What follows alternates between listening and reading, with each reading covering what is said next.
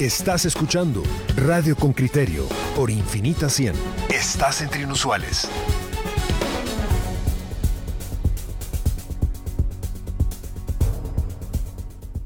Venga, que se acerca la Semana Santa, aunque todavía queda su mes y piquito, pero ya, ya hay que... Es que si usted espera a que llegue, pues ya es tarde. Se acerca la Semana Santa y muchos quieren lucir su tipito. Pedro ya está, Pedro ya está a dieta, señoras y señores. No, no, yo no estoy a dieta, pero desde que hice aquel challenge, mi, mi punto del cincho subió uno y ahí se quedó mucha. Y eso es muy importante. Y vamos a hablar verdad. con quien el lo cuero consiguió. todo lo aguanta, mucha. El cuero todo lo Ah, aguanta. Hoy sí. André Le Cabarrús. da la envidia porque recuerda que... Presentemos a nuestro invitado, André Cabarrús, nutriólogo de las clínicas de especialidades deportivas. André, te digo una cosa, yo de verdad noté un cambio en estos dos. Ahí está. Aunque después vino una época de champurradas que no te diré de parte de quién, pero lo No, miraré pero es disimuladamente. que No se trata de no comer, se trata de cambiar el hábito y comer sano. ¿O no? Y justamente de eso vamos a hablar hoy. Claro. es- Venga pues, don Andrés échese Buenos días aquí. a todos, a todos esos radioescuchas que ya de cara al verano están adoptando algunas medidas extremas, puede ser nocivas o positivas para lograr ese cuerpo de verano. ¿Qué es ¿no? nocivo?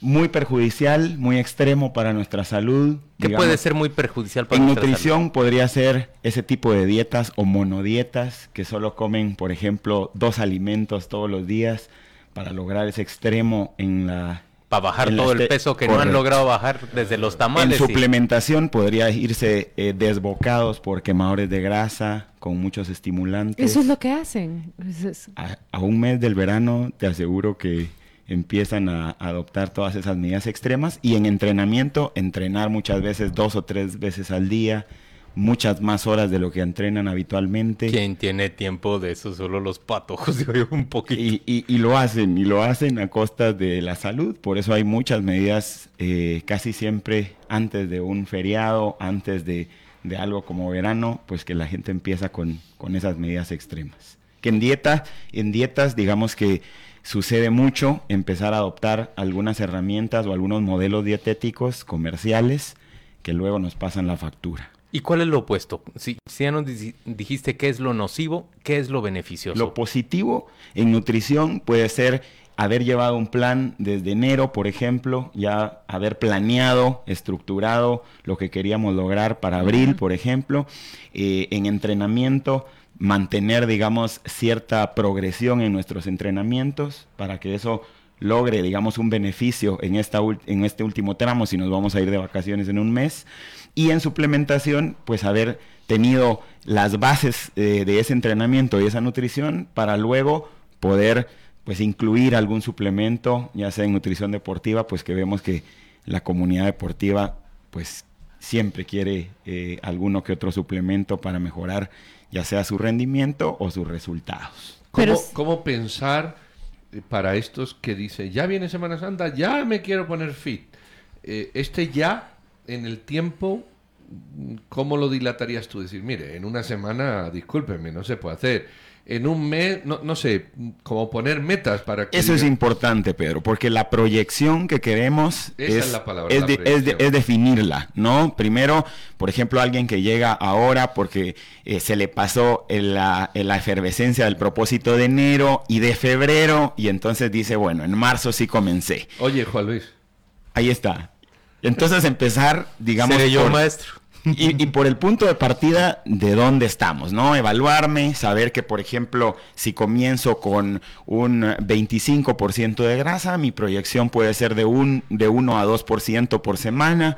Aunque o sea, usted no va a llegar a 14% de Exacto, grasa. aunque, Sí. aunque, Ajá. aunque en el verano no llegaría a 10%, pero probablemente voy a llegar mucho mejor y después del verano al venir de vacaciones, Mantener. exacto, seguir con ese, seguir con esa estructura. Lo que le estás diciendo a las personas es tranquilo, si no empezaste en enero, si no empezaste en diciembre, hay trabajo que hacer. O sea, puedes comenzar. Exacto. No imagines que vas a verte como un Ricky Martin en, Y es por eso que... en eh, la playa, y, pero... eh, exa- y es por eso que en la suplementación, por ejemplo, empiezan a, a adoptar herramientas eh, muy apresuradas o muy desmedidas en cuanto al uso, en cuanto al consumo de esa suplementación, que realmente eh, como en la comida, como en el entrenamiento y como en la suplementación, no siempre más de algo bueno sigue siendo bueno. Eso es importante, eh, digamos que el radio escucha lo, lo aclare en, su propósito, que más de algo bueno, más de, más de el beneficio que tiene el ejercicio en exceso no sigue siendo eh, bueno la práctica deportiva.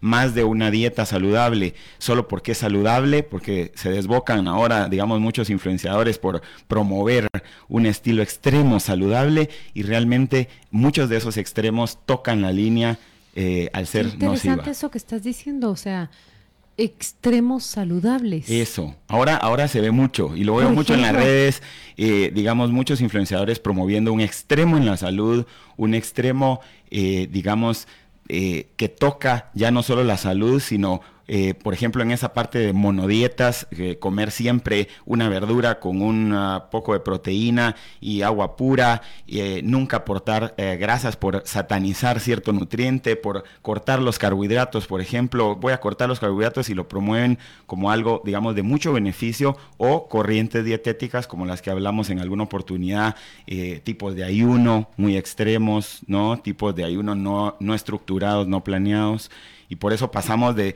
creer que estamos en saludables a ese extremo que toca esa fina línea entre pasarnos de lo saludable a lo nocivo, ¿no? los que piensan, André, eh, bueno, pues dejo de comer y, ya me pongo fit. Eh, es así de sencillo. Hay otro extremo que dice, voy a hacer mucho ejercicio hasta que pierda la grasa. Y a lo mejor ni uno ni lo otro es lo adecuado. Y ambos extremos, tanto en el dietético como en el deportivo que mencionabas, pues eh, realmente tienen un impacto en la salud, un impacto metabólico eh, muy negativo, porque tras haber hecho e, esa restricción de calorías extrema, esa restricción sobre algún nutriente en específico, empezamos a ver que pasados dos a tres semanas, tal vez bajé de talla, pero empiezo a sentirme cansado, empiezo a sentirme sin ánimo, sin vigor, que era, digamos, el beneficio de haber adoptado una vida saludable, no, no al revés, ¿no? De, de cada vez irme apagando esa llama que da la nutrición, eh, eh, digamos, saludable, correcta, el entrenamiento estructurado y la suplementación guiada. O sea que lo que vos estás diciendo es, eh, siempre es más eficiente hacerse asesorar por gente que sabe para no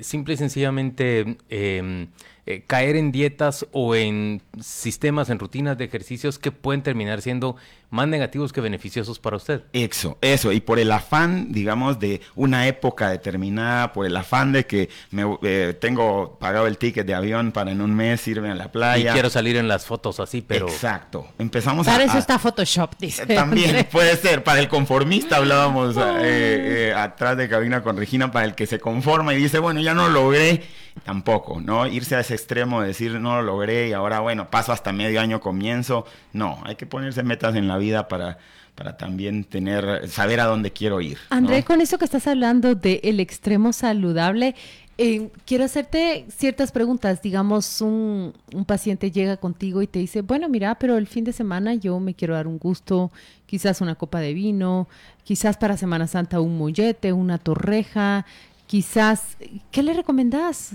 Eh, Vos ya sabes que no es un mollete lo que se quiere comer.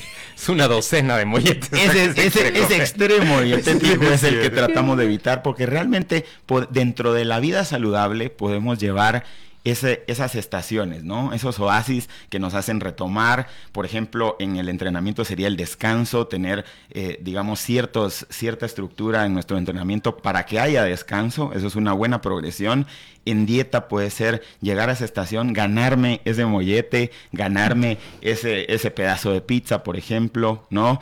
Eh, no tiene que ser todo tan estructurado a la, a la restricción, porque entonces la mente empieza a fallar primero, ¿no? Y, no disfrutamos el proceso, nos cansamos y empieza a pasar esto que les decía, de una baja en el rendimiento, una baja en la energía, una baja en el vigor del día a día, ¿no? Por adoptar, pues, extremos en la vida saludable. Yo, yo no sé si, si ahora que ya no hay sobrino, ni familia, ni viaje, es el momento para que le pongas el, challenge a Claudia de aquí a, Semana eh, eh, Santa. se estaba escapando. No hay excusa. Pasó el alfaque de diciembre. Ahora, ahora ya no hay excusa, ya no viene mi sobrino, ya no tengo que decir, no, ya no hay ninguna, ninguna, ninguna. No, ahora sí. Ya mencionó los molletes. que- Tírale la pedrada, sí, ya, ya está pensando en los molletes que se va a bajar, pero No, yo he hecho, yo, miren, yo de verdad que empecé a seguir a André.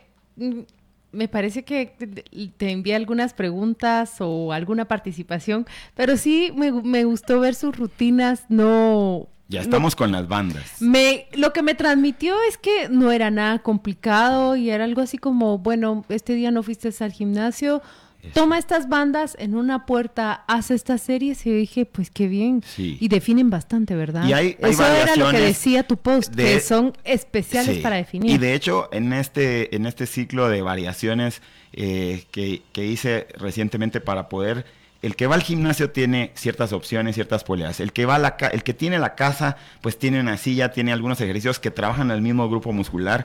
Y el que tiene las bandas y que se hizo el presupuesto y compró su set de bandas, pues tiene la opción de ejercitar esa, ese músculo siempre con algunas variaciones entre poder ir al gimnasio, poder estar en casa o poder tener ciertas herramientas para ejercitarse. A ver, André, ¿qué es lo mejor que se puede lograr en el mes que hace falta de aquí a- al inicio de la Semana Santa? En el mes, digamos, alguien que ya viene trabajando puede lograr todavía muchísimo más, porque alguien que viene progresando en actividad física, en nutrición, en suplementación, seguramente consigue un muy buen, tiene un mes y medio todavía para, para llegar a- al plan que buscó. El que no ha hecho nada, empezar sería una, bu- una buena, una buena clave, ¿no? Empezar ordenado, empezar... Pero debe ser razonable y no esperar que va a estar hecho un sílfides para, para la Semana Santa. Exacto. Hablar de 1 o 2% de grasa, primero tenemos que saber de dónde empezamos, porque si no, pues no sabemos a, a dónde vamos, ¿no? Entonces, empezar, digamos, por realmente eh, saber en qué, en qué estadio estoy, si estoy pues no tan bien, si de diciembre sigue pasando la factura y ya por marzo, Ay, ay, marzo. o, o si no, ¿Y, o y si por vengo qué no nos bien. pone el reto y todas las semanas nosotros le vamos dando, le vamos dando revisión y él nos ofrece eh, mensajes y consejos para... Ahí está. para- el reto de verano, todavía seis semanas. Claudia, Claudia quiere ponerse un, un, un Pero mono hasta bikini con las bandas vamos a Pero venir aquí. ya no hay seis semanas, ya solo hay cinco semanas. Sí, Cinco. sí. Cinco. Mira, Cinco. por ejemplo, es que, miren, los posts de él a mí me gustan, son muy educativos. Esa Tú, es la idea. contame qué estudiaste, porque Esa tú siempre idea. decís ciencia de la alimentación. Y digo, el- la publicación que hiciste sobre carnes rojas versus carnes blancas, uno sale de ese Es- post diciendo, no, está bien, el Sí. está bien, el Sí. lomito está bien, y luego le das una serie de, de opciones. Y es, que, y es que eso es lo que pasa también en, en- en dieta, eh, Claudia. ¿Por qué? Porque el, el realmente la comunidad deportiva o no deportiva se enfrenta a una realmente ruleta de eh, consejos, a una ruleta de corrientes dietéticas, no sabe cuál seguir, sigo una semana una, sigo otra otra, que me dice totalmente lo opuesto a la que, a la que mantenía la semana pasada. Y entonces ahí nos vamos llenando de confusión, ¿verdad? Se, va, se va haciendo una neblina en todo esto de la nutrición porque tenemos muchas cosas contrarias, ¿no? Hay unos que apoyan la carne roja, se va alguna, algún grupo que, que no, no promueve las carnes, los lácteos, no promueve el gluten, aunque no tenga una sensibilidad o intolerancia a él, ¿no? Hay, hay extremos realmente que no deberíamos de adoptar si nuestra... eh, si metabólicamente, pues nosotros no tenemos por qué adoptar restricciones. Mira, eh, aquí está diciéndote Marlon que él tiene aproximadamente seis meses, no, tres años, dice, de estar en, alimita- en alimentación keto o alimentación ceto, Sí, dice. sí, sí, eh, cetogénico. Y, y con controles cada seis meses. Dice que su salud nunca ha estado mejor. ¿En qué consiste esa alimentación? La, la- la corriente dietética eh, muy, usua- eh, muy usada ahora por la comunidad deportiva o no deportiva, ya vamos a ver si Marlon pues, eh, practica el deporte, pero eh, esta promueve un uso sobre las grasas, una limitación en los carbohidratos, entiéndase cereales, entiéndase papa, tubérculos, camote, todo lo que es cereales y, y carbohidratos densos, y un, una- un uso muy frecuente de las proteínas, entiéndase claras de huevo, entiéndase pollo, pescado. Esa es la keto. Esa es la cetogénica. Ahora bien, pues este paciente es, un- es alguno de los que eh, se ha hecho los controles, ha llevado, digamos, eh, cierta frecuencia con, con esa analítica sanguínea. Hay rigor de su parte. Exacto, porque el problema con este extremo dietético a, a largo plazo puede ser que algunos pacientes presenten realmente por el uso de las grasas, promueven, eh, digamos, ciertas patologías que tienen relación hacia las grasas, ¿no? Por ejemplo, un colesterol alto, un triglicéridos altos. Es importante saber que esta Ah. corriente dietética tiene una variación. La original no era, por ejemplo, promover tocino, promover grasas que realmente creen que son buenas, pero usadas en extremo no deberían ser, ¿no? Va- vamos a ir a un corte y a regresar vamos a hablar o vamos a, pre- a presentarte algunas preguntas De los eh, oyentes. de sí. los oyentes. Eh, Lilia María dice cómo acelero mi metabolismo, ya pasé a la menopausia. Sofía O quiere conocer Reyes, tus redes súper. sociales. Ahí, para- ahí vamos a ver. O la dieta del kiwi, Sí. ¿verdad? Que es comer de todo Mono- menos kiwi. Menos kiwi. Y, y- y Puede también- ser, es una monodieta, dieta, la- no la creo. monodieta. Hay Pero monodietas, vamos, sí. vamos a un corte, hagan sus preguntas, regresamos con estas y con algunas. Empezar por las preguntas serias. Lilia. Sí. Lilia la hizo la primera. Dice, ¿cómo acelero mi metabolismo? Ya pasé la menopausia. Y justamente... eh, Dice 1,60 centímetros y 170... eh, no, No, sé, sé, si... no he leído eso porque no sé si era Sí. la Te traslada eso. peso o algo. Y eso, y, y aparte no traje las herramientas de cálculo, pero le vamos a ayudar. Eh, hace eh, real- como un par de meses se hizo el Congreso de Ginecología en el cual di precisamente la charla de ah, nutrición en el climaterio, nutrición para ese, para ese polo en la mujer que pasa por, por ciertas condiciones, ¿no? Se habla de las isoflavonas de soya para promover, digamos, cierto balance hormonal. Se habla de que muchas veces la mujer en etapa del climaterio empieza por reservar o acumular más grasa corporal en caderas. Entonces empezamos a ver cómo deber- debería ser el ejercicio en esa, en esa etapa. ¿No? En esa transición. También el beneficio, por ejemplo, de algunos alimentos que promueven ese balance hormonal, que tienen algún beneficio. Ojo, porque digamos, cuando ya hay una condición eh, eh, de deficiencia eh, en esa parte hormonal, Claro, debería ser con alguna suplementación, algún medicamento que va a regular esa parte hormonal. Pero bien que se pueden hacer medidas preventivas, ¿no? Que es lo que muchas veces no estamos acostumbrados a hacer, prevención en salud. Y lo que dijiste, focalizar. Si el problema Focalizar. en el climaterio, la menopausia se concentra brazos, caderas, Exacto. focalizarse. Mira lo que te pregunta José Manuel Cárdenas. Dice, hola, buenos días, tengo una pregunta.